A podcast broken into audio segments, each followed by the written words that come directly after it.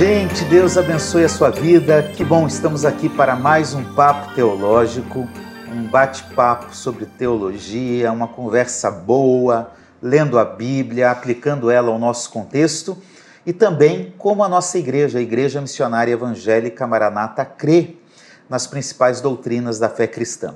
Nós queremos aproveitar e pedir a você que siga a Igreja Missionária Evangélica Maranata pelas redes sociais, no Instagram, no Facebook. É, se inscreva no nosso canal no YouTube, temos muita programação, temos bons avisos que vão te ajudar a conhecer um pouco mais a igreja e, mais do que isso, acompanhar as nossas atividades. Lembro também que o Papo Teológico surge dentro de um ambiente chamado Instituto Bíblico Maranata que é uma instituição de ensino de teologia da Igreja Missionária Evangélica Maranata. Você pode procurar um polo mais próximo da sua residência entrando no nosso site na internet maranata.com.br. Muito bem, estamos aqui, pastor Ayrton, mais uma vez, agora pastor na Igreja do Recreio. Seja bem-vindo, pastor Ayrton. Amém. É um prazer mais uma vez estarmos juntos e que o Senhor nos abençoe nesse assunto necessário é, para a igreja. Muito bem, e o pastor Patrick, pastor aqui na igreja da Tijuca. Seja bem-vindo, pastor. Obrigado, pastor Assir, pastor Ayrton. Deus abençoe a sua vida. Então, mais um bate-papo nosso aqui sobre teologia, um assunto, como o pastor já disse, pertinente ao longo da história e mais do que nunca hoje também, né? E qual é esse assunto, gente? Nós vamos falar sobre o que é o batismo no Espírito Santo. É claro, já vale a pena fazer algumas ponderações sobre o tema. Nós vamos falar a partir de uma perspectiva nossa, de uma perspectiva da teologia pentecostal clássica, que é como a Igreja Missionária Evangélica Maranata entende o assunto. Então, respeitando, obviamente, os nossos irmãos de outras tradições teológicas, de outras igrejas, que pensam diferente, mas nós queremos aqui reiterar a nossa forma de compreender. Nós teremos dois programas sobre o assunto, então esse é a parte 1, e você já pode aguardar a parte 2, que certamente vai complementar este primeiro programa e vai te ajudar a entender melhor a temática. Hoje nós vamos introduzir mais o tema Isso. e discorrer sobre alguns textos bíblicos. Se você tiver alguma pergunta, você pode colocar nos comentários deste vídeo no YouTube ou de alguma forma entrar em contato conosco por meio dos contatos da Igreja Maranata. Nós vamos orar antes de iniciar. Quero pedir ao pastor Patrick que faça essa oração, por favor. Amém. Vamos orar.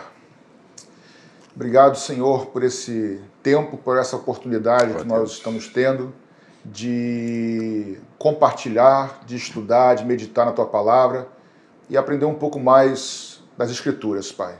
Abençoa não somente a nós aqui, mas cada um que vai estar conosco, ouvindo, assistindo e aprendendo da parte do Senhor. Pai, nos ajuda, nós te entregamos esse tempo nas tuas mãos, com gratidão. Em nome de Jesus. Amém. Amém. Muito bem, gente. Para começarmos o nosso papo, a gente poderia pensar sobre as razões que nos levam a fazer um programa como esse. Né? Em outra forma, por que falar sobre o batismo no Espírito Santo? O que, o senhor acha, pastor Ayrton? Por que a gente tem que tocar nesse assunto num papo de teologia como esse?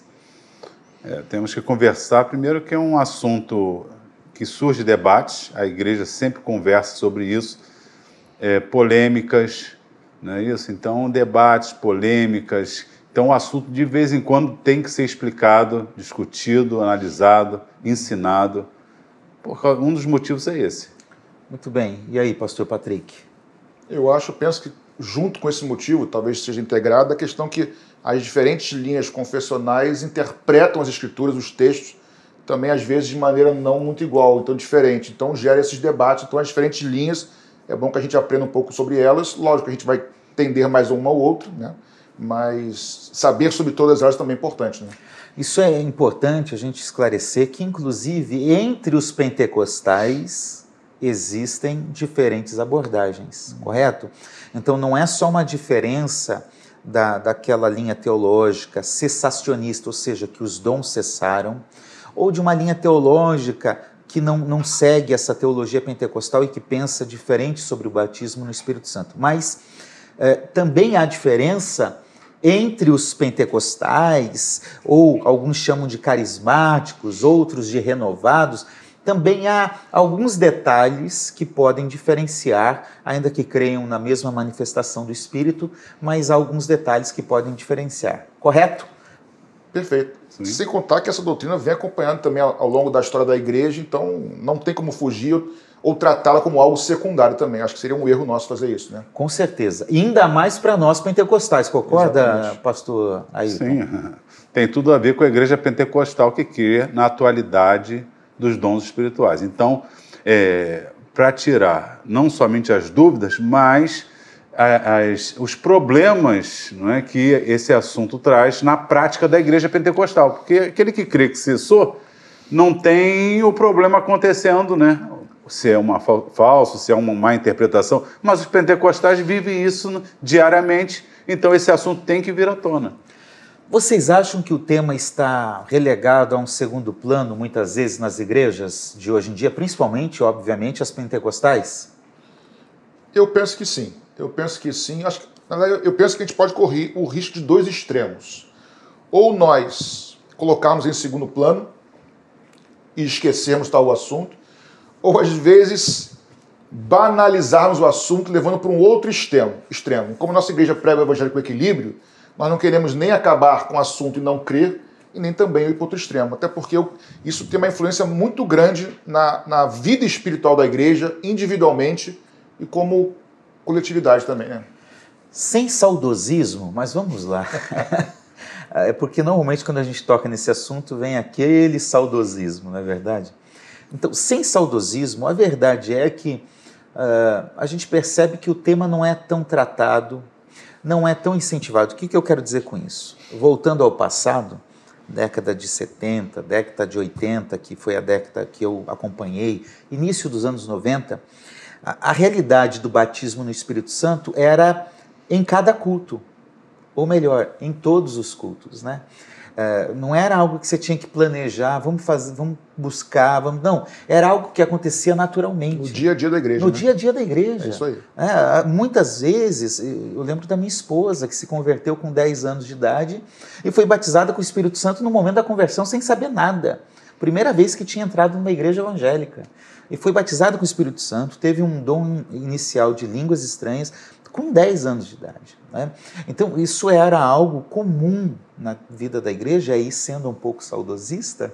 Uh, e hoje a gente percebe que nem sempre, primeiro que não é comum, mas a gente percebe isso nas igrejas pentecostais de forma geral, de forma geral. Mas também uh, na nossa realidade, às vezes a gente não fala sobre isso mais, não incentiva que os crentes busquem o batismo e fica uma doutrina ali paralela possível, necessária, mas que não se dá tanta ênfase. Eu acho que a gente pode, com esse programa, resgatar esse, essa importância. Se você está sendo saudosista e eu também, com você, então eu respondo a tua pergunta. Nós temos colocado de lado, secundariamente, essa, essa doutrina. Na teoria, na prática, mas essa, essa, essa doutrina não pode ser teórica. Ela precisa ser prática, que é o exemplo que você deu, né?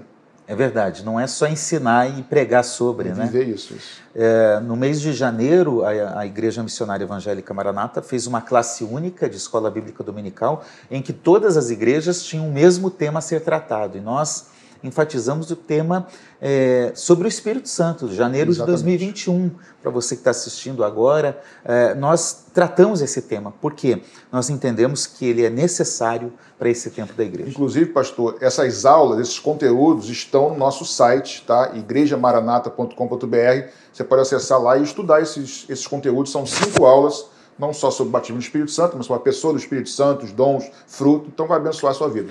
E estão no YouTube também, nossa equipe técnica Sim, pode gravações ajudar. Também. Isso, Isso, perfeito. As gravações estão lá, eu percebi que até a sua aula estava lá. Então né? não tem para onde fugir, tem vídeo, tem texto, tem o que você quiser estudar, Tem tá podcast. Tem tudo, é. Tem tudo. Gente, por favor, vamos estudar estuda, mais. Quem não quer. Mas não vamos nos tornar só ouvinte, é mas praticante da palavra. Pois bem, gente, já está claro para nós que o assunto é importante. É bíblico, é teológico, faz parte da nossa identidade pentecostal. Mas para a gente situar quem está nos ouvindo, mas por que tratar um assunto desse? A verdade é que, como já falamos, diferentes igrejas tratam do tema de forma diferente.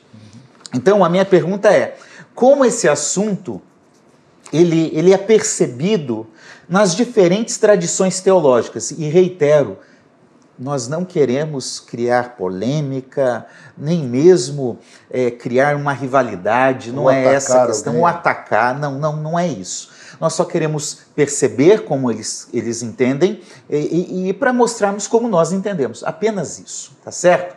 Então, como o pastor Ayrton, quais são esses modelos? Pelo que a gente vê dentro da teologia é, sistemática, que estuda a, a, doutrina do Espírito Santo, a pneumatologia, nós temos quatro possibilidades, pelo menos, sobre as concepções do batismo no Espírito Santo. Você pode falar uma delas para nós, por favor? Sim, uma seria o batismo, no momento do batismo nas águas, por ser um sacramento, ele transmite graça. Então, nesse momento, seria essa experiência do batismo, certo, com o Espírito Santo. Então, uma confissão chamada cristã vai dizer isso. Ó, na hora do batismo, você recebe o Espírito Santo. Eu acho que a gente pode até dizer, é a Igreja Católica que Sim. acredita assim, né? Porque não é, é só uma constatação de um fato. Uhum. A Igreja Católica acredita, então, que o batismo no Espírito Santo ele está vinculado ao batismo nas águas. No momento que a pessoa é, é, batizada, quando criança, ela já é batizada com o Espírito Santo. Basicamente é isso. Uhum. Correto? Sim. Vamos lá, pastor. Bem, então a primeira, a primeira é essa, que é o batismo nas águas do Espírito Santo junto com o evento das águas, batismo nas águas. A segunda é uma, uma linha confessional que entenderia né, que o, o batismo aconteceu no Pentecostes, um evento único histórico, consequentemente, que não se repete ao longo da história no Pentecostes Atos 2. Atos 2. É, provavelmente nosso segundo. Ia falar segundo capítulo, mas nosso segundo vídeo aqui. A Você gente tá vai entrar um pouquinho. Sério? Não, é porque eu estou gravando alguns vídeos que, que às vezes fala. Estou é, produzindo alguns vídeos que às vezes eu falo primeiro capítulo, segundo. Tá. Queria estar assistindo sério, mas não, atualmente não estou, não. Então, voltando. Então, primeiro a questão do batismo do Espírito Santo junto com o batismo nas águas, uma coisa só. E os outros que entendem, o segundo, segundo a lei confessional, que entende que o batismo aconteceu no Pentecostes como um evento histórico único. Tá? Se é único, ele não se repete ao longo da história da igreja. Muito bem. Pastor Ayrton, agora a gente tem um terceiro e depois um quarto, que, que são muito semelhantes na forma de falar, de expressar, é uma construção realizada por teólogos pentecostais, então a criação desses termos ele surge no meio pentecostal principalmente, e é importante a gente falar isso com bastante tranquilidade para que as pessoas entendam bem a diferença de um para com o outro, né? Lembrando que a gente vai deixar para tratar o porquê cremos assim num outro momento, né? Isso posterior. Agora a gente só está pontuando quais são as quatro opções. Então, qual seria essa terceira é, forma de entender o batismo no Espírito Santo? Tá, então, primeiro, o batismo nas águas seria. O segundo, uma experiência única em Atos 2. Terceiro, no momento da conversão. Naquele momento que você entregou sua vida a Jesus e nesse momento você foi batizado pelo Espírito Santo. Então, seria a mesma experiência da conversão. É, ato de conversão, ato de batismo pelo Espírito Santo.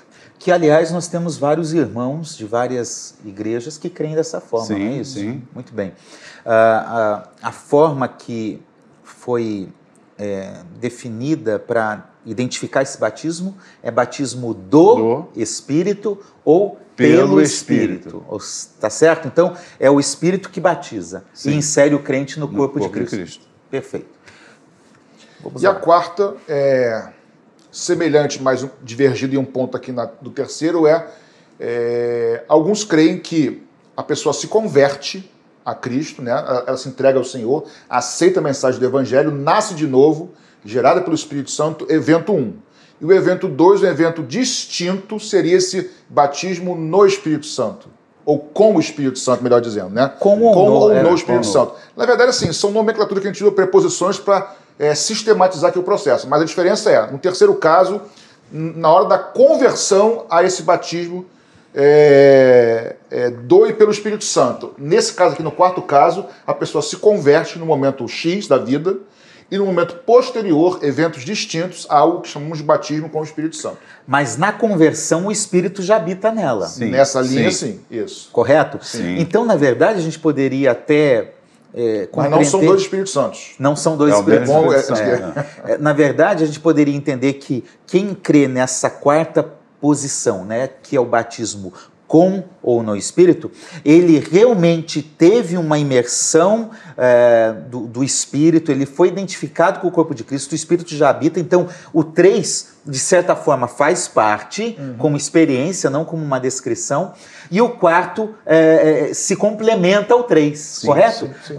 O que, que nós queremos dizer? É que realmente na conversão o Espírito Santo vem, mas que existe uma segunda experiência que o Espírito Santo é derramado com poder ou como algumas traduções bíblicas, que talvez seja até melhor, como virtude. Virtude, plenitude, né? isso. É, porque poder pode ser muita coisa, mas virtude é algo mais específico, correto? Perfeito. Como que a gente poderia é, mostrar biblicamente essas duas posições? Do 3 que o senhor falou, a gente poderia ler João 14, 16 e 17, e, e que vai falar desse batismo do Espírito, ou pelo Espírito, ou seja, a inserção do crente no corpo de Cristo. E aí nós poderíamos ler Atos 1, 4 e 8 inicialmente, porque a gente vai ter que tratar é, outros textos em outros momentos, tá bom? Só para a gente mostrar essa diferença uh, de forma ainda incipiente, mas que existe nas Escrituras.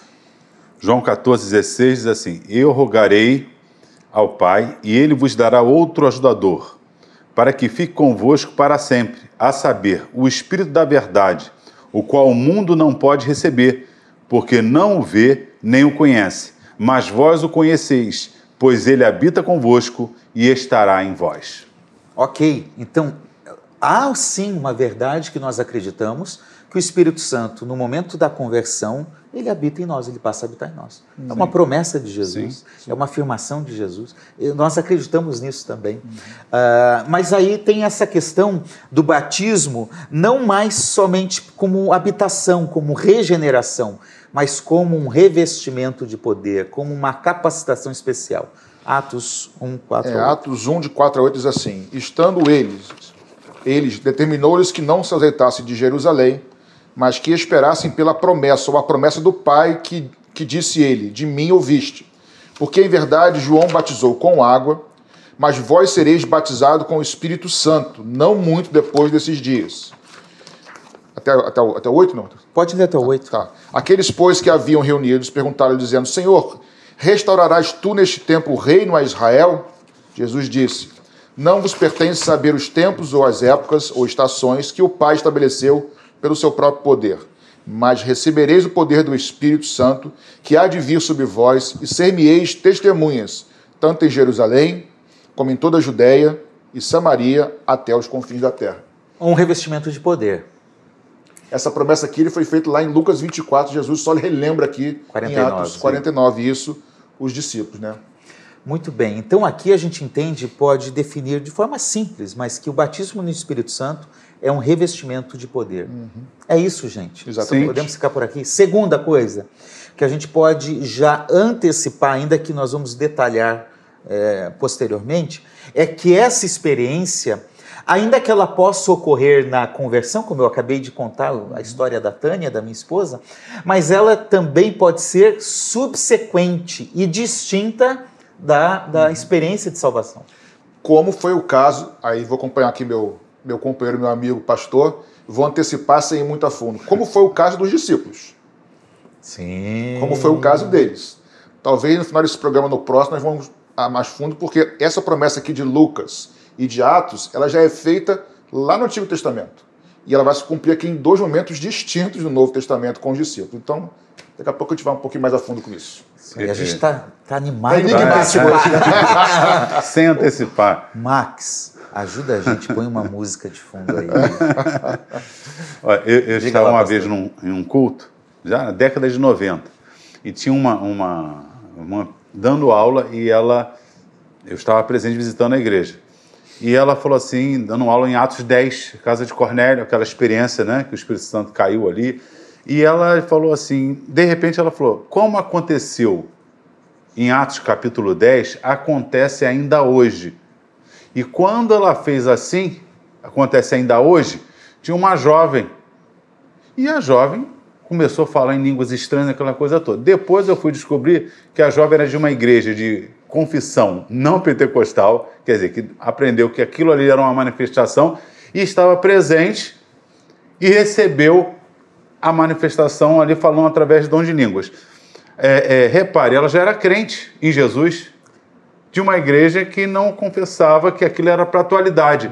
E teve uma experiência num culto com uma pessoa pregando. Isso na década de 90 eu estava presente. Normalmente a gente escuta que o, o ambiente pentecostal ele gera indução, ele gera repetição, né? Mas é, uma prova muito clara que eu tenho de que essa não é uma verdade, é lógico que eu não acredito simplesmente por essa prova, mas porque eu acredito no que a Bíblia diz e eu acredito que essas experiências são para hoje.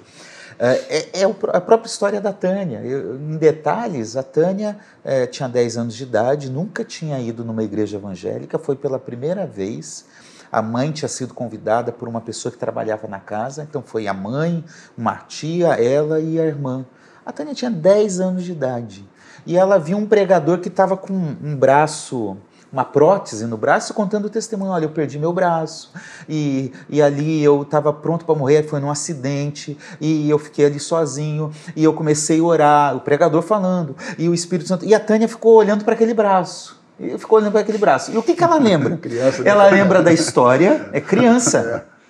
É. Ela lembra da história e ela lembra da pessoa dizendo assim: agora você que quer aceitar Jesus, vem aqui na frente. A Tânia saiu e foi para frente com 10 anos. A mãe, onde você vai? Vou lá aceitar Jesus. E foi. Olha a situação. Recebeu oração, foi batizada com o Espírito Santo, começou a falar em línguas. Como uma criança de 10 anos seria induzida para isso? Teria esse raciocínio para criar essa, essa repetição, ou entender a questão sociológica do momento. Não, é, é de fato uma manifestação do Espírito Santo. E olha, Uh, ainda que está virando, o papo teológico virou experiência um pouco, mas eu acho que vale a pena. Já, tá. uh, vale a pena mostrar isso. Uh, terminou o culto, ela continuou falando em línguas. E ela não conseguiu voltar a falar a língua comum, a língua portuguesa. E aí a mãe dela começou a ficar desesperada, porque o meu sogro uh, na época, hoje já é falecido, na época falou: ó, não vai para a igreja dos crentes que vocês vão ficar louco igual eles. E aí agora a menina com 10 anos saiu da igreja, indo pela casa e o pastor orou: para, Senhor, olha lá, muda, não deixa ela continuar falando. E ela Quase que falou vigia, Senhor. É, né? E chorando e lágrimas e o rosto inchado e pelo caminho. E a mãe, por favor, Tânia, para, Tânia, para. E ela falando em línguas, subiu a escada de casa, o pai na sala assistindo programa de televisão. Ela ficou por última, né? Vai que há esperança. Quando ela entra dentro da sala, ela falou: Oi, pai, tudo bem? Que experiência é essa? É única. É manipulável é, isso? É manipulável, é, é armado. Então. É, que, o ambiente, ver, né? o ambiente. Um pregador contando testemunho, ela vai à frente aceitar Jesus. Quer dizer, se tivesse todo mundo ali falando em línguas, aquela coisa, toda uma criança foi induzida. Não foi o caso. O dessa, dessa irmã era uma aula. E não, e não tinha ninguém falando em línguas, nada disso. Ela está ali de uma confissão que não acredita. E, e aconteceu a experiência. Então, não, não, não é, é dizer que é uma indução né, é uma questão coletiva de influência. Não é verdade que a gente que convive sabe que as experiências, inclusive individuais, né, as nossas, mostram que não foi indução nenhuma que nos levou a essa experiência. E não que não haja indução, é talvez é importante é. lembrar. Fala, é, pastor. Eu acho que eu penso o seguinte, assim, falar que não existem em algumas situações de indução seria até uma coisa não sincera, pelo menos da minha parte, porque eu já vi isso também. Mas o que eu tomei para minha vida, porque assim, a gente vai contar aqui várias experiências, ok, mas nossa doutrina e papo teológico não pode ser baseado em apenas experiências. experiências. As experiências precisam ter respaldo bíblico e não pegar o que eu vivi e tentar achar na Bíblia, não é isso? Então daqui a pouco a gente vai voltar para as coisas Nossa. bíblicas e vamos apresentar princípios, doutrinas, verdades bíblicas que nos dão base para as experiências. Agora, eu não posso deixar, se eu vejo nas escrituras, aqui porque está aqui a escritura, né? Se eu vejo doutrina na escritura e eu vejo alguém manipulando, eu não posso rejeitar a escritura porque tem gente manipulando. Não é porque existe nota falsa de real no mercado que eu não preciso mais de, nota verdadeira. Se bem que hoje tudo é Pix agora, não tem mais nota quase. É. Mas o fato é, não é porque existe o falso que eu não quero o verdadeiro. Então, se eu quero o verdadeiro, mas que existem alguns falsos, isso aí eu acho que aí Deus acerta com eles, né? É verdade. E a influência existe. A influência, num ambiente em que se manifestam os dons espirituais, é saudável, é necessária a influência. Então eu, eu vejo que existe Senhor, me dá. Então a influência é importante. Quando a gente fala em indução, É aquele caso do indivíduo querendo que você aprenda, manifeste de uma coisa emocional e não verdadeira. Então, nós estamos falando de uma experiência real, não é uma experiência falsa ou emocional. Nós falamos de uma experiência espiritual. Muito bem. Uh, quando a gente pensa em, na teologia que discute, que analisa o batismo no Espírito Santo, a gente tem, na verdade, é, se pudéssemos colocar uma ponta e outra, aqui uma teologia tradicional, pentecostal, clássica, ah, e aqui nessa outra ponta você tem é, uma teologia mais tradicional. Então, teologia pentecostal é uma teologia tradicional. Nesse meio do caminho, né, é, há alguns posicionamentos, alguns que vão saindo daqui dessa teologia mais tradicional, que são continuistas, acreditam no derramamento do Espírito e assim por diante. E aqui também gente da teologia pentecostal, por exemplo, alguns que acreditam que tem que ter o sinal de línguas como evidência, outros dizem que não. Então tem um certo momento em que há um distanciamento ainda que leve dos, dos opostos. Tá? E aqui, mais ou menos nesse meio, tem alguns que acreditam numa segunda experiência posterior, subsequente, distinta da salvação, é, com um derramamento especial do Espírito Santo, que prefere não utilizar o nome de batismo no Espírito Santo. Várias igrejas. Uhum. E eles preferem utilizar como plenitude do Espírito. Aliás, John Stott tem uma obra que trata, ele prefere usar esse termo de plenitude do Espírito, e outros irmãos e outras igrejas usam isso. Então acho que era bom reiterar isso também, é. para que os nossos irmãos entendam. Às vezes tem gente que vai falar dessa experiência usando um outro nome, que é o nome de plenitude do Espírito. Okay. Por aqui tudo certo? Tranquilo. Certo. Mais algum comentário? Existem outros nomes também, mas a, o, o, princípio é o mesmo, né? Sim. É. E depois acho que vale a pena a gente falar dos sinônimos que nós temos na Bíblia uhum. de experiências semelhantes ao que a gente chama de batismo no Espírito Santo. Uhum. Pois bem, gente, agora isso aqui não é um papo de experiência. Né? É um papo de teologia, uhum. é um papo em que a, a, a, base da fé é discutida à luz das Escrituras. Então acho que a gente tem que ir aí para as Escrituras e ver o que, que a Bíblia diz sobre o assunto. Tá certo? Podemos começar com o Antigo Testamento? Sim. Pastor Ayrton, o senhor preparou uma aula lá para o mês de janeiro que falava da situação do Espírito Santo na, no novo, na nova aliança. Mas é certo que o, o Antigo Testamento está atuando desde a criação, desde o Antigo Sim. Testamento, correto? Sim, o Espírito Santo. Isso. Como que se dá essa atuação do Espírito Santo? De forma simples e rápida, só para pontuar. O, o, o, Espírito Santo na, na antiga aliança ele se manifesta, como Jesus disse, ele está convosco, mas habitará. Então a nova aliança trouxe a habitação, uma experiência geral, quer dizer, para todos os homens. Na antiga aliança era sob porção, vindo sobre algumas pessoas e não era aquela continuidade, a pessoa não ficava como na nova aliança. É, e Mas havia a promessa que haveria uma nova aliança e que nessa nova aliança seria um derramar do Espírito Santo. Então, é, esse derramar do Espírito Santo, ele foi previsto, profetizado na antiga aliança e cumprido nos nossos dias. Desde aquela época, Deus fala de um momento em que nós teríamos essa plenitude. E na antiga aliança, Deus fez coisas maravilhosas. O Espírito Santo operou coisas desde a criação, desde Gênesis 1, 2, é, fez os profetas, profecias, né, os profetas, assim diz o Senhor, coisas tremendas o Espírito Santo anunciou. Aliás, as profecias, os salmos cantados nós temos centenas de profecias sobre Jesus. Davi disse, disse Davi pelo Espírito Santo. Aí Davi profetizou cantando que ele disse o Senhor, meu Senhor, assenta, não ficará no mundo dos mortos. É o Espírito Santo falando na antiga aliança. Mas mesmo essas experiências gloriosas com os profetas, com os reis, né, etc., segundo Jesus, quando ele vai falar João Batista e ele fala sobre que nunca houve nascido de mulher como João Batista, ele vai dizer assim: mas o menor no reino de Deus é maior do que ele.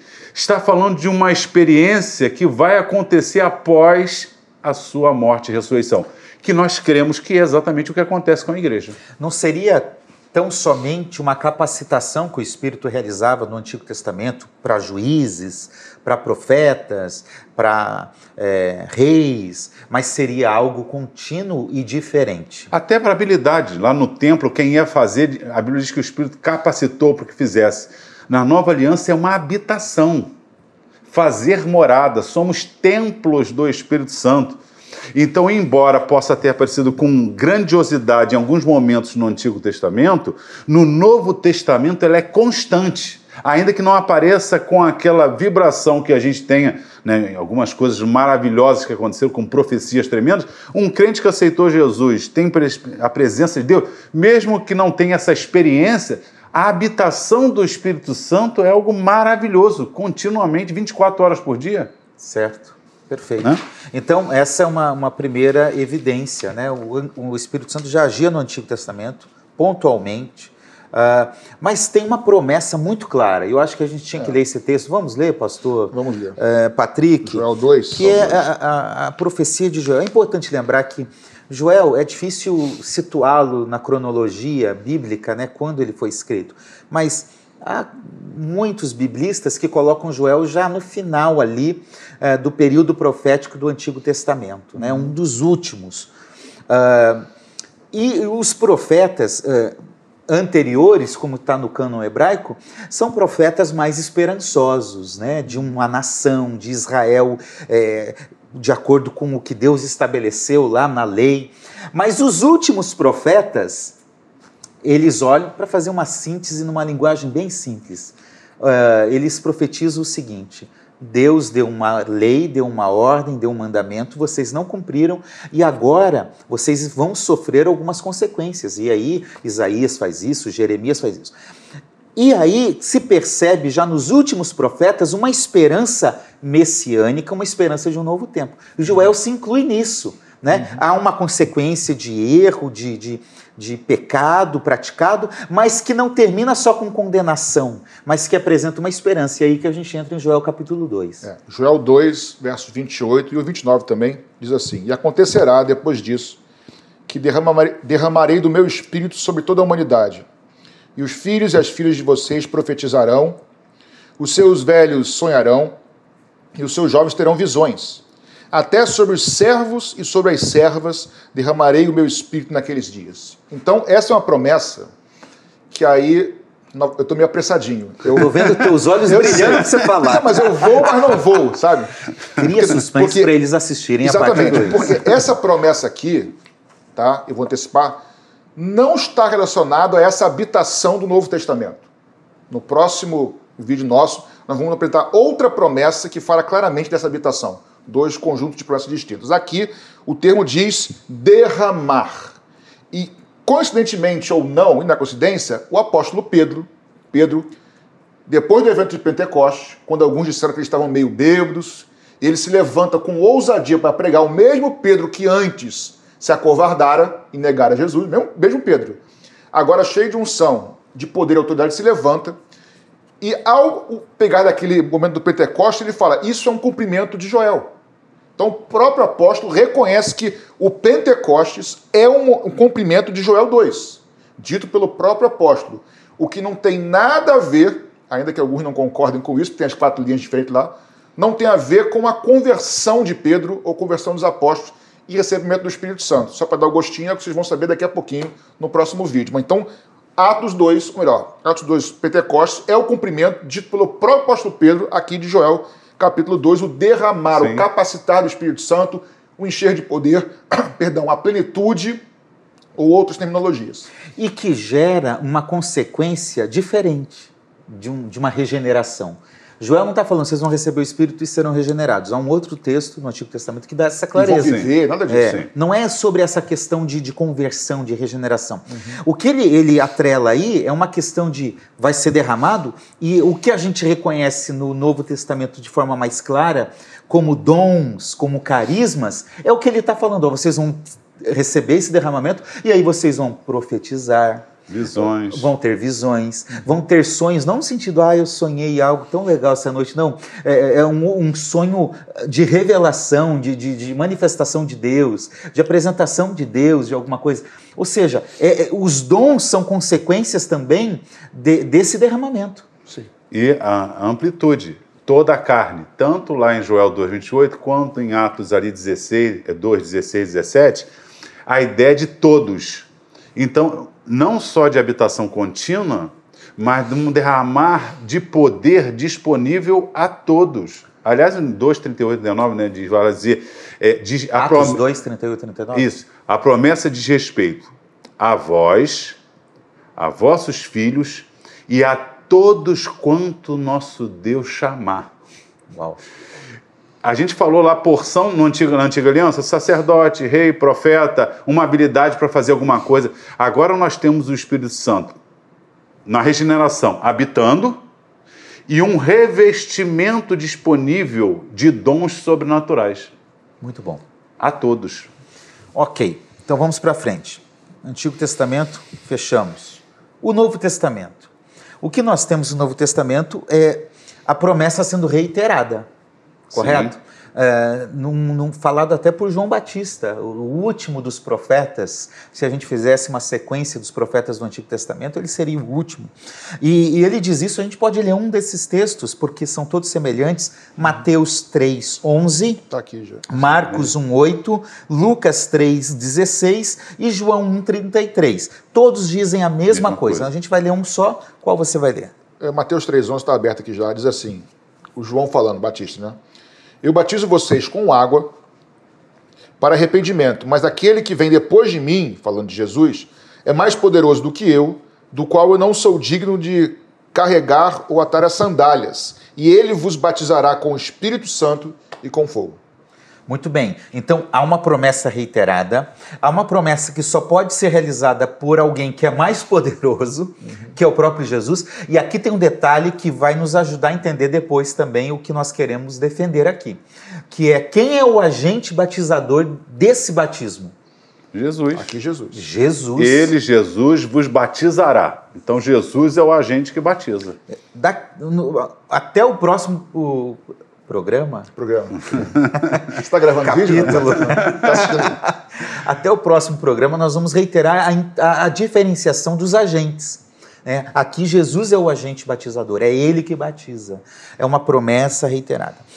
Aí, então, Joel, João, mas Jesus também fala sobre o tema. E eu acho que a gente tem que ler Lucas 24, 49 você já leu Atos 1, 4 a 8. Isso. Correto? Citando quando Pedro, no seu discurso, ele, ele diz que o Pentecoste, aquele momento, aquele evento do Espírito Santo descendo, foi o cumprimento de Joel capítulo 2. Não, antes disso, Atos 1, 4. De 4 é uma promessa, de, Jesus. de Jesus, perdão. Sim, sim, é uma sim, promessa ficar, de Jesus. Assim, ficar e tal. É. Que foi e, isso. E ele já tinha dito isso em Lucas 24, 49. E eis que sobre vós envio a promessa de meu Pai. Uhum. Ficai, porém, na cidade, até que do alto sejais revestidos de poder. É isso aí. Então a promessa do Pai é um revestimento, um derramamento de poder. poder. O próprio Jesus faz uma referência a algo diferente, que não é regeneração. Sim. E é, é, esse assunto é importante, porque eu vi um, um teólogo dando uma palestra e ele disse o seguinte: que os pentecostais creem que eles são salvos pelo Espírito Santo, como se fossem hereges. E eu nunca vi nenhum teólogo dizendo isso, pentecostal, na verdade, porque nós dizemos que é uma atualidade, porque Jesus, se Jesus vai batizar e é, foi Jesus que nos salvou e é, é para nós, então é fruto do que Jesus fez. A salvação, vida eterna, Cristo pagou na cruz. E a benção do revestimento é fruto da salvação que Jesus. Tudo é fruto de Jesus. Não existe essa história. Ah, sou salvo pelo Espírito Santo. Isso não existe. Ser cheio do Espírito Santo, ter dons espirituais, é fruto da obra de Jesus. Ele vos batizará com o Espírito Santo. São conclusões que são tiradas, acho que usando a lógica, é por uma interpretação, alguma coisa assim. Como, né? como a pregação, vamos dizer assim, mais tradicional, ela dá uma ênfase, e deve dar, todos devemos dar, a, a aceita Jesus, você está salvo, aceita Jesus, você está salvo, aceita Jesus, você está salvo. E fica nessa pregação fala do Espírito Santo, mas num sentido genérico. E o pentecostal fala: aceita Jesus, você está salvo, aceita Jesus. E ele tem uma outra bênção para você: dons espirituais, é, dons de curar, operação de maravilhas. As duas coisas estão linkadas. O mesmo João que diz, eles é o Cordeiro de Deus que tira o pecado do mundo, é o que diz, ele vos batizará com o Espírito Santo. Então repare que não existem duas obras de Jesus, existe uma obra de Jesus que nos traz a salvação e que também nos traz revestimento de poder. Agora, eu posso ficar uma vida inteira como crente acreditando só, não, é, vou para o céu, é isso que basta. É, mas eu, eu queria contrapor aqui, concordo 100% com o que você falou, mas eu queria salientar que talvez essas pessoas que que argumentem, ah, alguns pentecostais falam é, que a salvação é pelo Espírito Santo, porque talvez, eu creio que eu já vi isso já, é, esses que, alguns que creem, nós cremos nisso, antecipando aqui, a questão desses dois momentos, do novo nascimento, regeneração e aqui esse, esse revestimento de poder, alguns chegaram a falar que quem não viveu esse segundo momento não é salvo. Ah, não, e isso não. é um erro, é isso é um, extremismo, tá? É bem claro. Não, vamos, vamos lá. Exi não, é, não, é, não, é, o que você falou, não. Sim, existe uma briga antiga que o tradicional dizia que o pentecostal era macumbeiro. é, é uma briga. extremismo. Lá é. atrás, extremismo. Não, eles falam em língua, não sei o quê. E isso é coisa de, de espiritismo. É. E o pentecostal, você não tem isso, você não tem o Espírito Santo. Então, também, os, também os dois extremos errados. Exatamente. os dois extremos errados. Exatamente. É verdade. Muito bem. Então, Joel João e Jesus. Uhum. Tudo com J. Há uma promessa. Sabe o é... que quer dizer? Nada. Nada. é, desculpa, a gente, também, gente. a gente se diverte é, também. a gente fala de teologia, mas a gente se diverte. Você deixou a bola quicando. É, deixa aí, deixa aí, deixa aí. Agora, como atrelar essa experiência de um poder em que o Espírito desce e, e há pelo menos no registro de Atos, uma evidência é, clara por meio das línguas que são faladas, né? uma evidência inicial das línguas. Como vincular isso à promessa de um batismo de revestimento, de um batismo de poder? É, se Joel, João e Jesus falaram, o que a gente pode constatar, e eu acho que vale a pena a gente ler também, é que os apóstolos, quando identificam a experiência, eles atrelam é, é, essa experiência que eles estão vivendo na igreja de Atos com as promessas realizadas por Jesus, realizadas por João, realizadas nas Escrituras. Podemos pressupor isso? Está correto? Certeza. Vamos ler alguns textos? Vamos. Atos 11, 16. Eu abro. Pastor Patrick. Pastor Ayrton, Atos 19, 2, 6. Aqui nós temos duas experiências em que há um derramamento do Espírito. Sim. Correto? Perfeito. Vamos lá. Então vamos lá, Atos 11, 16 diz assim: E lembrei-me do dito do Senhor. Quem está falando isso? Quando ele disse. Aqui eu não sei, vamos lá. Vamos, é, tem que voltar. É Pedro, em Atos que... 10, Pedro, né? Aqui, Depois, Atos 11, ele vai justificar. Ainda, vai justificar ainda, ainda é Pedro? Ainda é Pedro. É, 10 eu sei que era... Tá.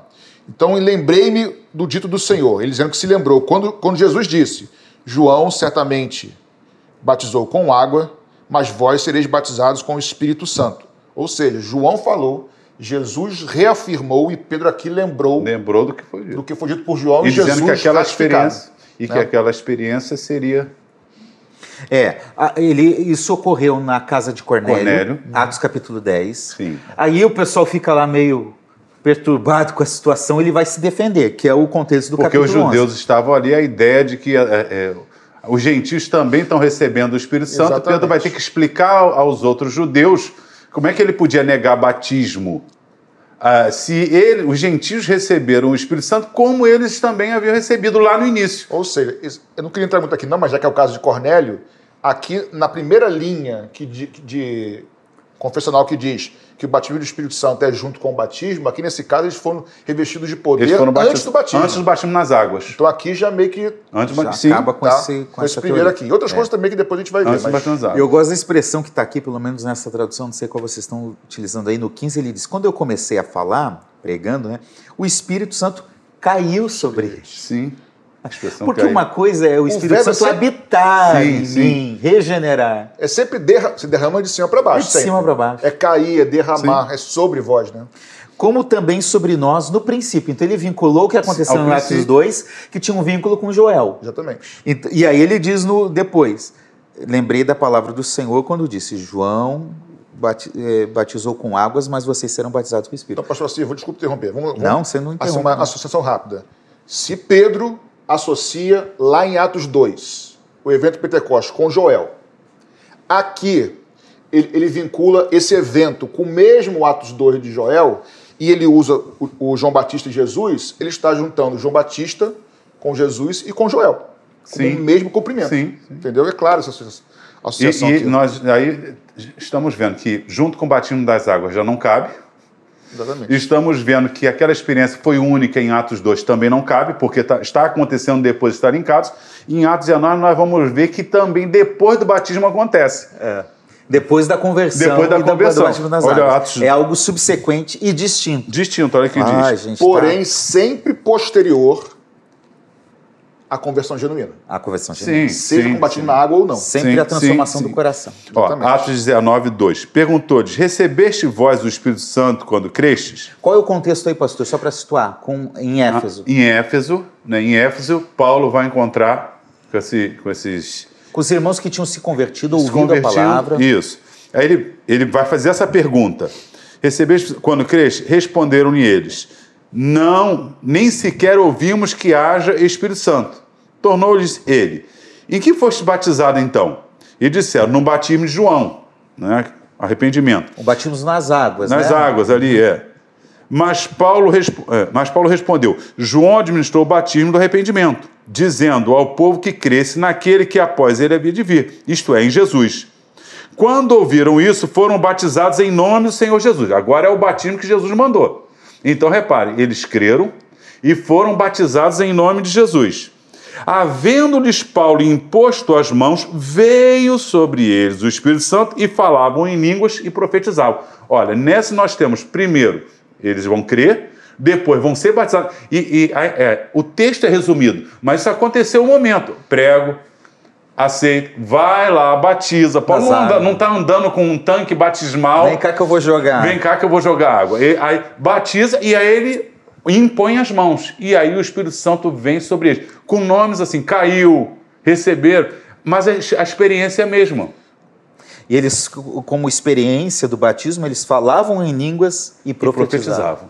Atos 8, 12 e 16, só para vocês pensarem. É, Filipe estava pregando em Samaria, se eu não me engano. Sim, Sim. Samaria. Samaria. Sim. Diz que eles se convertiam, o reino de Deus, eles se convertiam, eram batizados. E aí diz que Pedro e João saem de Jerusalém para lá, são cerca de 55 quilômetros. Aí eu pergunto: o cara se converteu, nasceu de novo, foi batizado. Ele não recebeu o Espírito Santo? Ele depende, ele depende que alguém saia de 50 quilômetros para lá do Espírito Santo? E outra coisa. Obviamente que não. Então, quando eles foram lá e demorar, porque não, não ia de carro, tá? Então, Sim. demorar para chegar. Impuseram as mãos e aí diz que eles receberam o Espírito Santo. Se eu creio que esse receber o Espírito Santo é novo nascimento, então o novo nascimento depende de alguém. É um absurdo Sim. isso. Então, na verdade, E- eles nasceram de novo e aí Pedro vem com o batismo que é E subsequente. não foi nem aquela pregação assim, sem manifestação nenhuma. Diz que Filipe, milagres estavam acontecendo no ministério de Filipe. Deus testificando da mensagem. Deus testificando da mensagem, milagres acontecendo, e eles creram no evangelho e foram batizados. Quer dizer, um evangelho genuíno sendo pregado, com poder, mas eles não foram nas águas nem quando creram que receberam esse revestimento. Vai ser uma experiência posterior. Isso aí, Nós não vamos tratar dele agora, exatamente. tá? Do assunto. porque o tempo Mas corre. alguns afirmam que as experiências de Atos não servem para estabelecer uma doutrina ou não serve como referencial para tra tratar do assunto. Nós discordamos de forma veemente com isso e nós vamos falar sobre isso no próximo programa. Exatamente. nos próximos capítulos. Muito bem.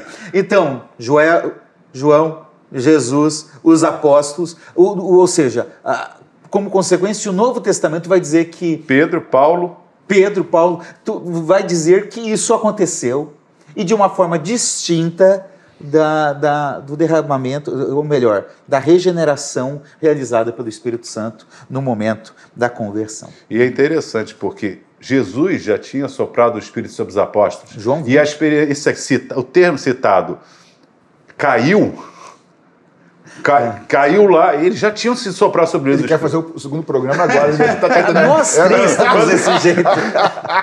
Ah, devia estar também Vai quero, e volta, né? quero. Então, a verdade é essa. João diz que Jesus soprou sobre eles o Espírito Santo. Ué, é, foi um sopro fraco, eles não receberam. Jesus disse foi que de longe, de repente, é, né? Jesus disse que quando ele subisse, o Espírito Santo viria para habitar. Então nós acreditamos nisso. Uhum. O Espírito Santo veio e habitou. Agora, o que Jesus diz em Atos 1, 4 a 8 e Atos 2, 1 a 4 é, evidencia que se cumpriu é que há um derramamento de poder, uma capacitação especial. Isso aí. Que não torna o crente melhor do que o outro. Não. Não. Não, mas dá mais capacitação para ele, para a missão. É. Inclusive, Atos 1,8 vai dizer, né? Você vai receber poder para testemunhar, né? Não é para para deixar o menino rodar, né? não é para ficar brincando, é para é um, é ser testemunha de Jesus, é para evangelizar, é para falar da obra de Cristo, porque é isso que o Espírito Exatamente. Santo faz. E Amém, é, gente? E é isso que Pedro Amém. faz no discurso dele diretamente após ser cheio. Né? Claro. O poder é Jesus da... o tempo todo no centro. Aquele que quis fugir, se esconder, recebe um poder tão grande que vai e prega para uma multidão. Exatamente. E muita gente se converte. É uh, nós estamos quase terminando, mas eu acho que a gente poderia ainda finalizar essa parte 1 do programa. Lembrando o seguinte, a, a, doutrina do batismo no Espírito Santo, ela é muito clara na Bíblia, mas com uma ênfase especial uh, por Lucas na sua narrativa do livro de Atos, correto?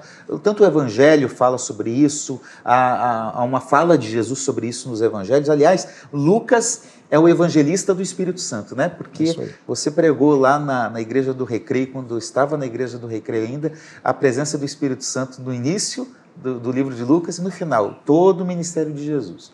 Então, Lucas dá uma ênfase distinta ao Espírito Santo que outros autores bíblicos não dão. Assim como Paulo fala da justificação pela fé. É, é, Paulo que dá essa ênfase. Né? Ah, assim como cada autor bíblico dá uma ênfase. Não quer dizer que eles se contrariam, resto, né? que um exclui o outro, mas que se complementam é na, na, na, doutrina bíblica. Então, a gente tem que entender que apesar de Lucas não ser melhor que Paulo e Paulo não ser melhor do que Lucas, é, na questão da revelação bíblica, é que Lucas dá uma ênfase à questão do batismo no Espírito Santo. Então, o próprio livro de Atos vai descrever eh, essa experiência do batismo, não necessariamente com esse nome. O que eu quero dizer é o seguinte, que nem toda doutrina precisa estar com o nome literalmente, fechadinho, literalmente. Sim. A trindade não está em nenhum lugar da Bíblia. Você tem um fato e aí você tem que dar uma, um você nome a esse fato para construir está lá. A verdade está lá. Não Nós acreditamos que é Deus Pai, Filho e Espírito Santo. Porém, nenhum lugar diz da Trindade. E nenhum lugar fala da união hipostática. Jesus é homem e, e, e, e Deus Jesus é tão tempo. Deus contra o Pai. E ao mesmo tempo ele é tão homem como eu sou. É certo pecado essas duas doutrinas na mesma pessoa, união hipostática. Esse é um nome, muita gente nem sabe, mas união hipostática é o nome que se dá é uma... Jesus 100% Deus, 100% homem, unido numa só pessoa. Então, o que, que a gente usou tudo isso para dizer o seguinte: há várias manifestações de um derramar do Espírito, que nem sempre traz o nome de batismo, mas traz alguns sinônimos. A gente não, não precisa ler todos os textos, mas eu acho que a gente pode fazer aqui um ping-pong do que a nomenclatura que a gente dá? É, os sinônimos, por exemplo, e que o próprio texto diz. Então a gente poderia falar para os irmãos pesquisarem até quais sim, são eles. Sim. Por exemplo, aqui, é, o primeiro, o batismo com ou no Espírito. Mateus 3,11, Atos 1,5, Atos 11,16. Depois, receber o dom do Espírito Santo, também uma outra nomenclatura. Isso está em Atos 2,38 e Atos 10,35. Jesus chama da promessa do Pai. Atos 2, é, não, Lucas 24, 49 já lemos, Atos 1, 4 lemos e Atos 2, Atos 2 33, 39. Promessa do Pai. Também ficar cheio do Espírito. É interessante entender que a concepção de Lucas de ficar cheio do Espírito é uma Paulo. distinta da de Paulo. Mas Lucas diz que essa experiência do batismo também pode ser representado como ficar cheio. Atos 2, 4. Próprio, próprio receber o Espírito Santo também, o que mais usa talvez, receber o Espírito Santo, 8, 17 e Atos 10, 47. Caiu o Espírito Santo sobre Atos 10, 44 e Atos 11, 15. E, de uma forma semelhante, derramar do Espírito Santo. Atos 2, 17, versículo 18, 33 e Atos 10, 45. Ou seja, Lucas, como um historiador detalhista, é, preocupado com, com, com o tema, ele usa vários sinônimos para falar dessa experiência do batismo no Espírito Santo. Não é isso, gente? Sim.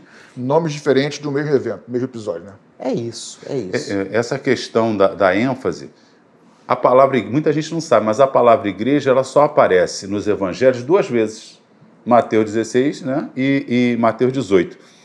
Mas não, está, não tem ênfase da igreja nos evangelhos? Claro que tem, Jesus o tempo todo falando que estava preparando eles, mas Marcos não fala a palavra igreja, Lucas não fala a palavra igreja, João só está em Mateus. Duas vezes. Duas vezes. Então, não existe, existe ênfase o tempo todo falando da igreja. Só que Mateus que cita a palavra. Em Atos, você vai ver a palavra igreja o tempo todo, porque aí é a experiência que está acontecendo o registro. E, inclusive, muitos chamam até Atos de Atos do Espírito Santo, não seria nem Atos Apóstolos, porque é uma operação geral do Espírito Santo. Isso é algo normal. Eu posso falar aqui com vocês meia hora sobre fome e não usar a palavra fome. Posso usar escassez de comida, falta comida, não falar a palavra fome, estou falando sobre fome. Então, assim, falar sobre o assunto é uma coisa. Agora, posso usar vários nomes para falar sobre a mesma coisa. É tranquilo isso. Inclusive, é uma expressão no hebraico, né, um hebraísmo que a gente chama, para falar isso em Amós 4,6. Ele diz: Deixei vocês com dentes limpos, que é ficar com fome. Tá vendo? que coisa boa. O papo teológico também é cultura. Também é cultura. Muito bem, gente. Graças a Deus. Agora Atenção, no próximo programa nós vamos falar sobre eh, essa realidade na história da igreja. Porque tem gente que diz, não, essa doutrina ela é recente, tem pouco mais de 100 anos, ela, ela aconteceu lá na Rua Azusa. É, na história da igreja no, é, é uma mentira, e nós vamos mostrar como no, no período pós-apostólico, nos pais da igreja, no período da reforma, uh, houve essa experiência, num período posterior aí, no século XIX, houve essa experiência. Ou seja, a doutrina... Século XVIII. Século XVIII. O fato acontecido Também. na Rua Azusa é fruto de uma história que já vinha acontecendo, né? E de um reavivamento que era pregado, por exemplo, por Lloyd Jones eh, e por tantos outros que buscavam essa vida intensa, dedicada. Lloyd Jones, eh, Wesley, de santidade, de, de reavivamento.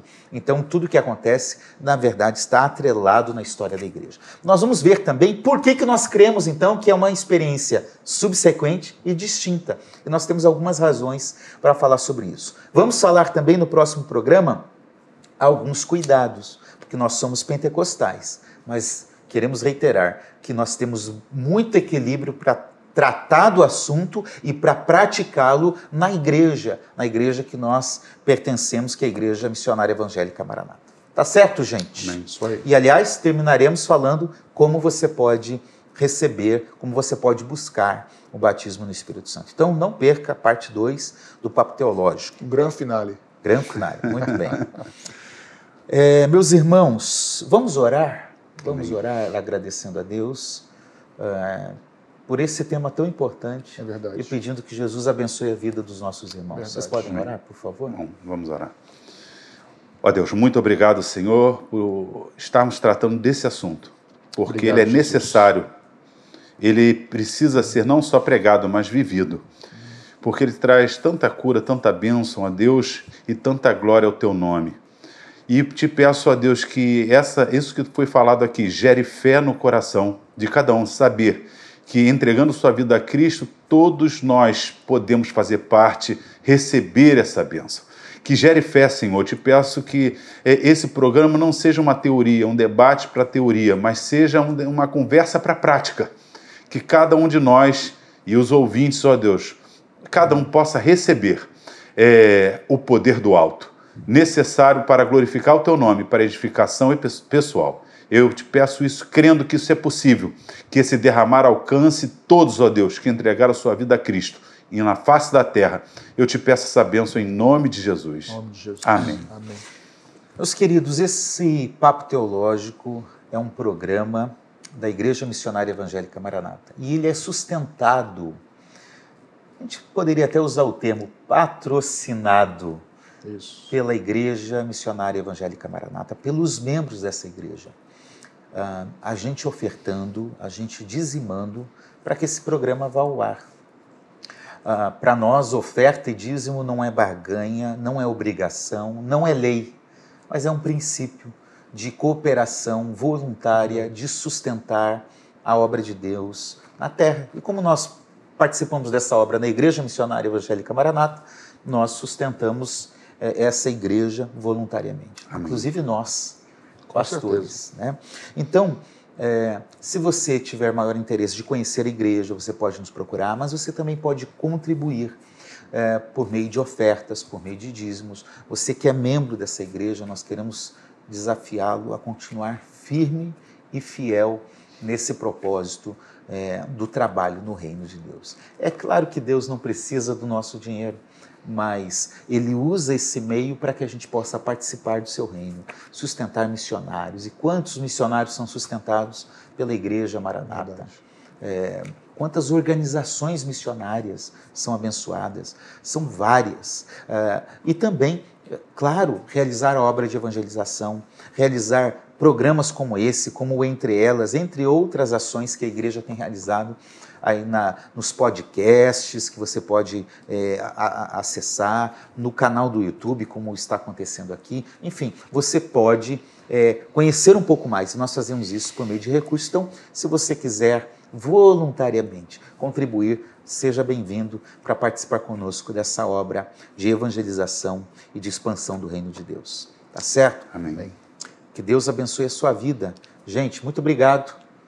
Né? Que Deus abençoe a todos aí. Até o próximo programa. Amém. Que Deus abençoe você e Deus até o nosso próximo Papo Teológico. Amém. Deus te abençoe. Tchau, Deus te abençoe. Tchau, tchau.